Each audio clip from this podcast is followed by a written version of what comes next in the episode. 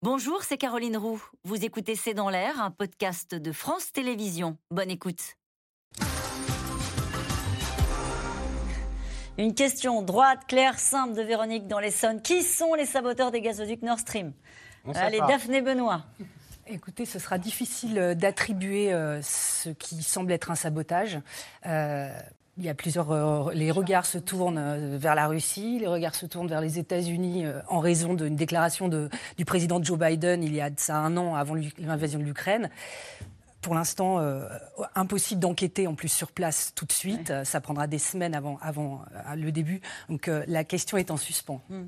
Le risque de voir des attaques hybrides sur nos infrastructures énergétiques est-il élevé Alain Boer? Oui. Oui, oui, sur l'ensemble des infrastructures énergétiques, sous forme de sabotage, sous forme de disruption par des attaques cyber, sous forme aussi de perturbation générale, c'est-à-dire d'obligation de mobiliser des moyens euh, considérable pour euh, préserver nos installations, y compris au moment où on est en train de rebrancher euh, nos propres centrales nucléaires pour passer l'hiver. Les Européens s'y préparent, Alain Boer? Ah bah là, de manière très accélérée. Avant, ils ont entendu ça d'une oreille un peu distante. Depuis, alors ça, c'est le bon côté de Vladimir Poutine. Une fois qu'il fait un truc, il a ce côté merveilleux de réveiller l'Europe et de la rendre fonctionnelle, ce que nous n'arrivons pas à faire depuis 50 ou 60 ans. Donc il faut au moins de temps en temps saluer cet effort majeur pour nous aider nous-mêmes à exister. L'Europe a effectivement euh, euh, dit sa détermination à renforcer la sécurité autour de ses infrastructures énergétiques. Euh, mais ça peut être en mer du Nord, ça peut être en Méditerranée, puisque la mer du Nord, c'est le lien vers la Norvège qui nous permet de nous approvisionner autrement qu'en Russie. C'est en Méditerranée le lien avec l'Algérie, donc c'est absolument fondamental. N'oublions pas que le, fait que les fonds marins constituent un nouvel espace de confrontation, ce n'est pas nouveau. La France, à cet égard, a, publié une stratégie dédiée justement à la surveillance des fonds marins, etc., au vu de, de l'importance stratégique euh, il, y a quelques mois. Et, on craignait davantage sur les... Alors, bien sûr, il y, a, les gazoducs, euh, mais on pensait aussi aux moyens de communication et aux réseaux. Euh, c'est une bonne, une moyen de couper les réseaux. Ah ben, les fonds marins, c'est là que transitent 99% des, des communications numériques mondiales. Poutine peut-il fermer ses frontières pour éviter la fuite des Russes appelés sous les drapeaux? Une question d'Henri en Gironde. Il le peut. La question, c'est le peut-il en respectant la légalité euh, russe? Il le peut à condition de déclarer la mobilisation générale. Voilà. Oui, il le peut. Une question de Sandrine dans le Haut-Rhin. Solidarité avec les jeunes Russes qui fuient cette guerre.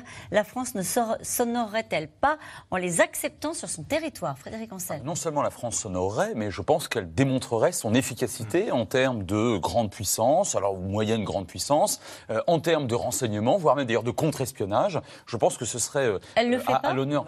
Alors on ne le fait pas encore. On le fait pas encore. on le fera peut-être. Après, tous les Allemands ont déjà dit qu'ils euh, le feraient. Alors pour les Baltes, effectivement, on l'a dit tout à l'heure, c'est plus compliqué parce que ils craignent énormément des provocateurs et des, saboteurs, et puis ils craignent aussi euh, une arrivée massive de russophones. Or, il y a une grande question linguistique dans ces pays-là, bon, euh, la Pologne et surtout les pays baltes. Mais nous, je pense, oui, pour vous répondre concrètement d'un mot, qu'on s'honorerait à le faire. la, France, la France a choisi de rester dans le cadre habituel de la Convention de Genève, c'est-à-dire que les, les, réfugiés russes qui viendraient en disant je demande l'asile parce que je suis insoumis et je ne veux pas rejoindre la, la conscription, devront prouver qu'ils sont individuellement à risque de persécution politique dans leur pays s'ils échappent à cette mobilisation. Ils vont donc passer, dans ce cas-là, par le processus habituel du demandeur d'asile, qui est assez long.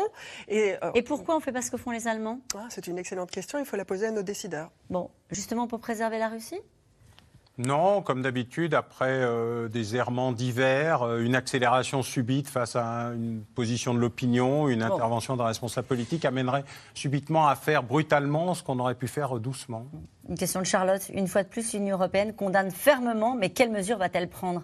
On a souvent ce genre de questions. L'idée de se dire, face à la stratégie qui est celle de Vladimir Poutine, que vous avez parfaitement euh, expliqué pendant toute cette émission, nous semble, on a l'impression d'être démunis. Oh, mais, ah, mais on a décidé d'être démunis stratégiquement depuis le traité de Rome de 57, dont je rappelle qu'il a formidablement bien marché, mais le traité de Rome de 57 crée une communauté économique européenne et non pas stratégique européenne. Et là où je rejoins ce qu'a dit Alain Boer, c'est que M. Poutine, aujourd'hui, bah, nous pousse à devenir enfin une Europe puissance, ou en tout cas à ouvrir le débat.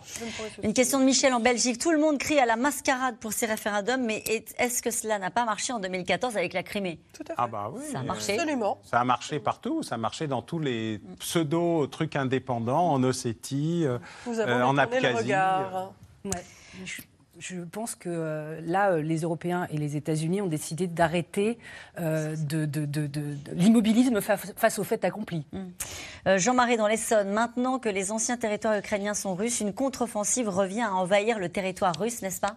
Oui. C'est ça C'est toute ah bah l'idée, exactement. C'est l'idée de Poutine, en tout cas. C'est le concept poutinien de la question. Une question de Frédéric dans le Maine-et-Loire. L'Inde et la Chine prennent-elles leur distance, Frédéric Ansel? Ah, mais non seulement elles prennent leur distance, mais elles l'ont déjà prise dès le début, puisque je rappelle que fin février, début mars, à l'Assemblée générale des Nations Unies, elles s'étaient abstenues, elles n'avaient pas voté en faveur de, de Poutine.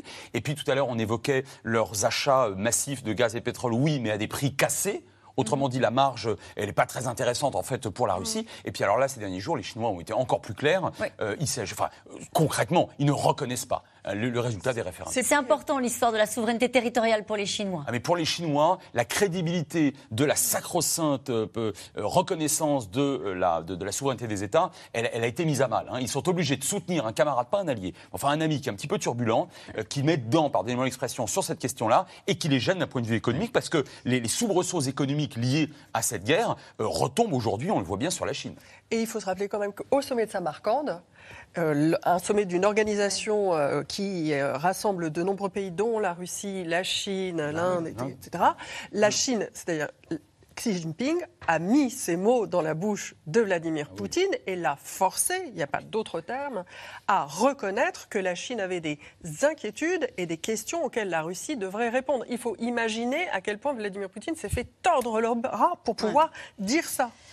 Euh, on parlait tout à l'heure de l'aide militaire, hein, en se posant la question de savoir ce que feraient les Américains. En tout cas, ils ont encore rallongé, euh, puisqu'il y a un milliard d'aide militaire qui vient d'être annoncé à l'instant par, euh, par, Washington. Une question de Catherine en Côte d'Or. Biden avait prévu, prévenu l'Union européenne de l'invasion russe en Ukraine. A-t-il raison quand il prend au sérieux la menace nucléaire de Poutine?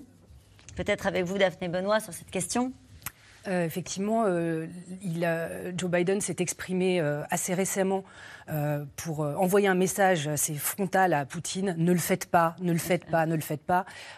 en référence évidemment à l'éventuel enfin, bris d'un tabou qui tient depuis 1945, mais ça, il me semble qu'on est dans une grammaire de la dissuasion assez classique. Mm. Vladimir Poutine était en train de paniquer? Dernière question rapide. Non. Non, il est déterminé, il fait ce qu'il fait. Il, fait. il suit la ligne du parti, il suit le manuel de escalade des mm. escalades. Il n'a pas encore décidé. Le jour où il aura paniqué, c'est soit parce qu'il a appuyé sur le bouton, soit parce qu'il s'est rendu compte que c'est perdu. Bon, merci à vous tous. C'est la fin de cette émission. C'était C'est dans l'air, un podcast de France Télévisions. Alors s'il vous a plu, n'hésitez pas à vous abonner. Vous pouvez également retrouver les replays de C'est dans l'air en vidéo sur France.tv.